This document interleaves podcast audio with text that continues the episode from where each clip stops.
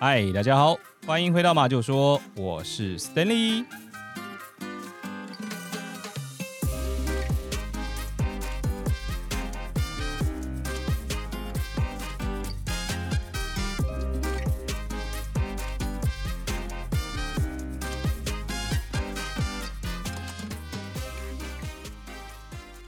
嘿嘿，很久呢没有推出特别节目了嘛，就说。今天又来一集特别节目啦。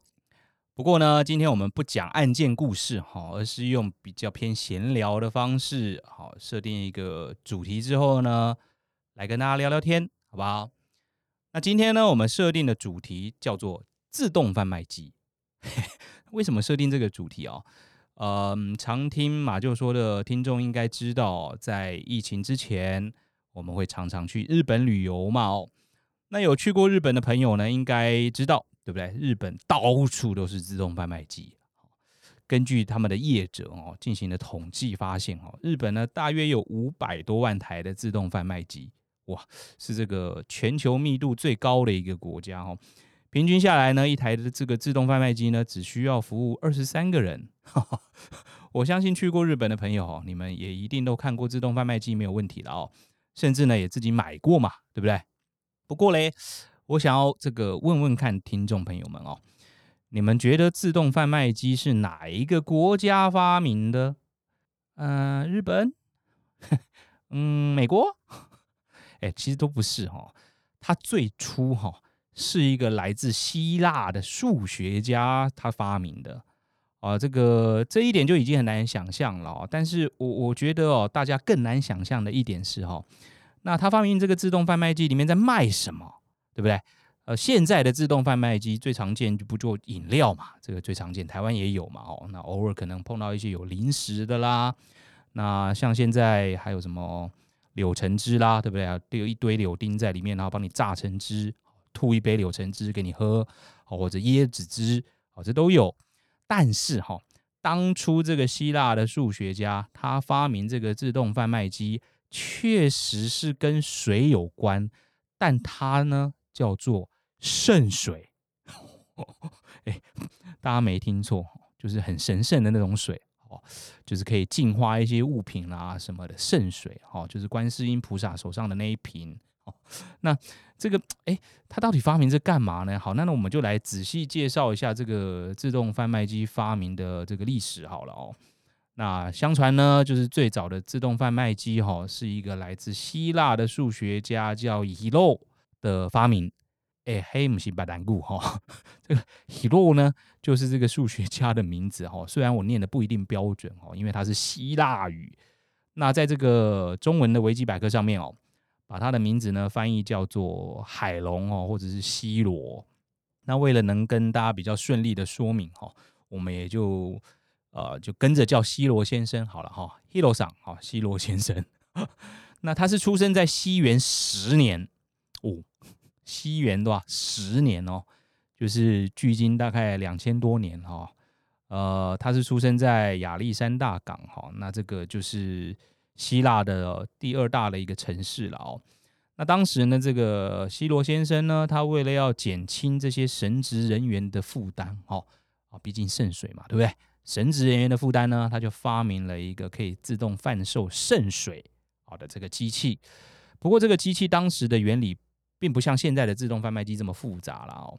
它就是类似这种天平的那种杠杆原理。好，只要你在机器上面呢投入了钱币，哦，那这个钱币呢就会掉到杠杆好另外一头连接的一个盘子上。那这个盘子呢，因为它重量增加了，它就往下沉，那就会带动另外一端的这个阀门呢会被打开。那只要这个阀门出水口打开了，那那这个就会流出圣水来。好，那你就可以拿着杯子啊去接这个圣水。那因为这个盘子丢入了钱币，然后盘子慢慢倾斜了之后呢，盘子上面的硬币呢啊就会掉下去啊，那就会让这个阀门呢又重新被堵起来，哈，让这个圣水呢就不再流出来了。它是利用这样的方式呢。制作出了一台哦，所谓的自动圣水贩卖机。好，不过哎，为什么知道是他他发明的？这西元十年呢，这个应该不可考才对啊。好，其实呢，因为是他哦，不只有发明这样的东西啦，还发明了一个叫做气转球的这个东西。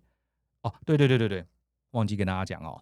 刚刚我们说的这些装置哦，包含了自动贩卖机，他发明的这个自动贩卖机——渗水贩卖机，好，或者是说气转球，大家都可以在马厩说的官网哈，stapletalk.club，好，或者是说你可以到 Google 搜寻马厩说，你会找到我们的官网。在官网上呢，我们也会把这几个装置的这个图形外观贴在上面给大家参考。好，那好了，我们刚刚说这个气转球是他发明的嘛？那这个气转球又是一个什么东西？这个气转球其实就是一个嗯空心的球，然后呢用两根这个空心的管子连接到一个装有水的锅子，好，然后这个是一个密闭的锅子哦，不是说装这个水的锅子上面是开放式的，它是密闭式的装有水的锅子，好，它们连在一起，大家可以想象一下，就是你们现在在煮汤，哦，然后那个锅盖是盖着的，然后在这个汤锅的旁边呢，呃，接了两根哦管子。连接到上面，上面又有一个气球，这样当然了，就是不要这样去想象的，也可以到官网上哦，直接就看到这个装置。那他们会在这个嗯锅子底下呢，去去啊、燃烧加热，哦，放火这个加热，好，然后呢锅子里面当然就会开始产生水蒸气嘛。那水蒸气呢没地方跑，你就只好透过旁边这个管子，空心的管子，那进到这个球里面。那球呢，它有两个通风管，好，所以它就会在上面自动开始一直不断的旋转，好，根据这个蒸汽的这些效果嘛，哦。不过这个装置其实也没有什么特殊的功用了，哈，就是这样的一个视觉效果，哦，并没有所谓的能够自动贩售什么的功能，好，这个叫气转球，啊，那也就是这个装置呢，它被认为哦是人类有史以来哦第一个透过蒸汽来驱动的一个装置，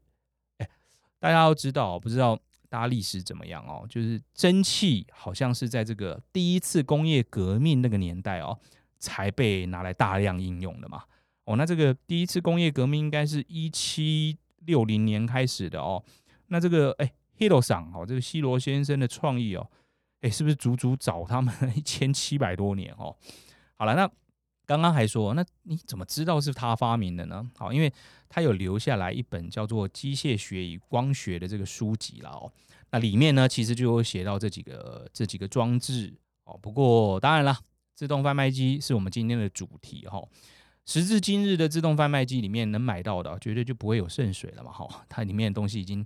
五花八门都有了啦哈。就一开始我举了一些例子之外哦，在早期台湾应该有那种嗯卖香烟的，我记得哈。那后来因为有一些哦这个限制哈，所以香烟的贩卖机就不见了。那现在呢，比较多的会是比如卖饮料啦。面纸可能也有，口罩可能也有啦，然后日本那边可能有卖冰淇淋啦，呃，当然也可能有卖零食的啦。哦，对了，我我记得之前有跟大家分享，我们去这个呃富士山嘛，日本富士山这边哈，然后其实我在这边哦，有看到一台还蛮特殊的自动贩卖机哦，它是卖炸薯条的哦，然后还好像还有章鱼小丸子之类的东西哦，那那个时候我就在想说。这东西不是要现炸吗？那，哎，难道是我投钱进去之后呢？其实是有一个人藏在里面。那接到这个钱之后呢，他就会哎跟厨师讲：“你开始炸，炸完了之后再从那个洞丢出来给我。”那这叫自动贩卖机吗？哦，这个其实后来哦我也就买了啦。哦，那实际吃起来呢，哎，好像不是现炸的哦，它比较像是那种呃微波加热那种食品，然后所以有可能它真的是一台机器哦，然后。只不过就是，也许透过一些装置，当你投了钱之后呢，他就帮你，不管是微波加热或是烤箱加热吧，然后最后再从出口吐给你。不过真的是很热的一个食物就是了啦哦。那可能真的不是有哎，不过有不是有没有可能这各位听众朋友，你们你知道它这个东西的真相哈？因为我们也有频道上面也有一些听众，你们是居住在日本嘛？说不定你有在这个自动贩卖机里面打工过的哈。那如果你真的知道真相哈，就哎举手，我是这个自动贩卖机里面的厨师啊，记得在下面留言给我们，欢迎告诉我们。我我现在是这样想啦，应该是一个可能微波啊，或者是烤箱吧。好，那不过哎，刚刚一直在跟大家分享这种很特别的自动贩卖机哈，但是我现在要分享的这一个哦，应该是短时间我看过最特别也最新潮的一个自动贩卖机了啊！那是什么呢？它是哦 NFT 的自动贩卖机。哎，不，这个我我不确定哦，我不知道我们频道上的听众朋友们哦，你们有没有听过 NFT？好，那简单介绍一下，它其实就是在一个数位的作品上，好，那这个数位作品呢，可能可以是一张图片、一张照片，好，或者说嗯一段影片或一段音乐了哈，反正就是一个数位的档案上面哦，在这上面呢加入一个独一无二的一个识别码，哈，让它产生这种啊可以被识别，哦，但是不可重复。的一个特性，哦，也就是说，呃，数位的东西最怕的就是 copy 嘛，就你把它复制走，哦，但是其实如果像 NFT 哦，被赋予 NFT 这样子的一个艺术作品哦，或者说数位作品，你即便把它 copy 走了，但是它在网络上呢，还是可以追根究底的找到哦，这个作品的真正拥有者是谁，好，这个是 NFT，好，那当然了，呃，透过这样的方式呢，确实是可以创造这些数位作品的价值嘛，所以。呃，我觉得有听过 NFT 的听众朋友们，应该在前一阵子吧，哦，呃，算算很红了，哈，应该都是一些所谓的嗯炒作吧，好，听到一些炒作的消息，哦，它值多少钱的消息，好，当然也许也可能听过一些负面，比如割韭菜啊这样子的行为，哦，那大家不知道知不知道，就是这个周董嘛，周杰伦啊，或者是说黄明志啦等等，他们也有发明，不是发明哦，应该叫发行，然后发行了自己的 NFT。哦，当然，如果嗯，其实大家如果想要非常的详细了解 NFT，我们之后如果有机会哈，大家也可以留言告诉我们，然后我们可以来专门做一集来讲 NFT 这件事或这个东西。好，那今天呢，主要说的是这个 NFT 的自动贩卖机哈，这个绝对是现在嗯自动贩卖机里面贩售最特别的东西了哦。那这台自动贩卖机哦，在美国哦，它是透过 Solana 这个区块链哦。的这个交易 NFT 的一个平台啊，叫 Neon 这间公司哦，它啊放了一台自动贩卖机在纽约华尔街附近哦，有一个叫约翰街的二十九号哦，放了一台算是世界上第一台的 NFT 自动贩卖机。好，那这个自动贩卖机当然基本的特性就是二十四小时全年无休嘛。啊，不过这当然跟一般的贩卖机一样，比较特别的是哈。一般来说呢，买这个 NFT，哦，相信大家现在身上应该没有了，可能没买过了哈。因为买 NFT 呢是需要透过这个虚拟货币来购买的哈。也就是说，你嗯不是用新台币，不是用美金，你也不是刷信用卡哈，你都必须要有储值这个，或者说有购买这个虚拟货币哦，才你就是叫入金然后你有入金这个虚拟货币呢，你才有机会买得到 NFT。那这当然呢，也是很多人好可能听到我们周董的 NFT 啦，黄明志的 NFT 啦，你想买，可是你都无从下手哈，因为第一关就卡关了，因为我们没有虚拟货币嘛哈，就就就呃，不然哦，现在节目里面的听众朋友们，你你们有有虚拟货币吗？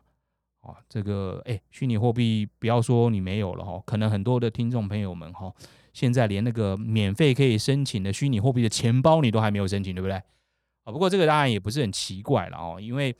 前一阵子呢，在一个调查报告上面有看到哦，说只有百分之十六的美国人拥有这个虚拟货币，哦，所以大家这样的情形也非常正常啦。不过，诶，这间公司的这个自动贩卖机呢，就是为了要解决这个问题，哦，因为它在华尔街放的这台自动贩卖机呢，它除了我们刚刚提到的全年无休之外呢，诶，它还支援信用卡付款，好，还支援 Apple Pay 付款。哦，就是你选一个你想要买的 NFT 画作的这个所谓的系列之后呢，啊、你就可以透过信用卡结账，Apple Pay 来结账。结账之后呢，它就会调出一个嗯，像烟盒一样的东西，大家也是一样可以在我们的官网上看到了哦，会有一个像烟盒一样的东西。好，那里面呢会有一个 QR code。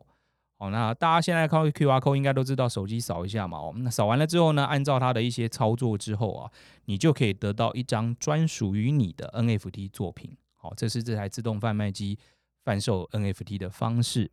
那最近呢，好，我记得在四五月份吧，呃，一个日本哈也有一个艺术家，他叫做松田将英。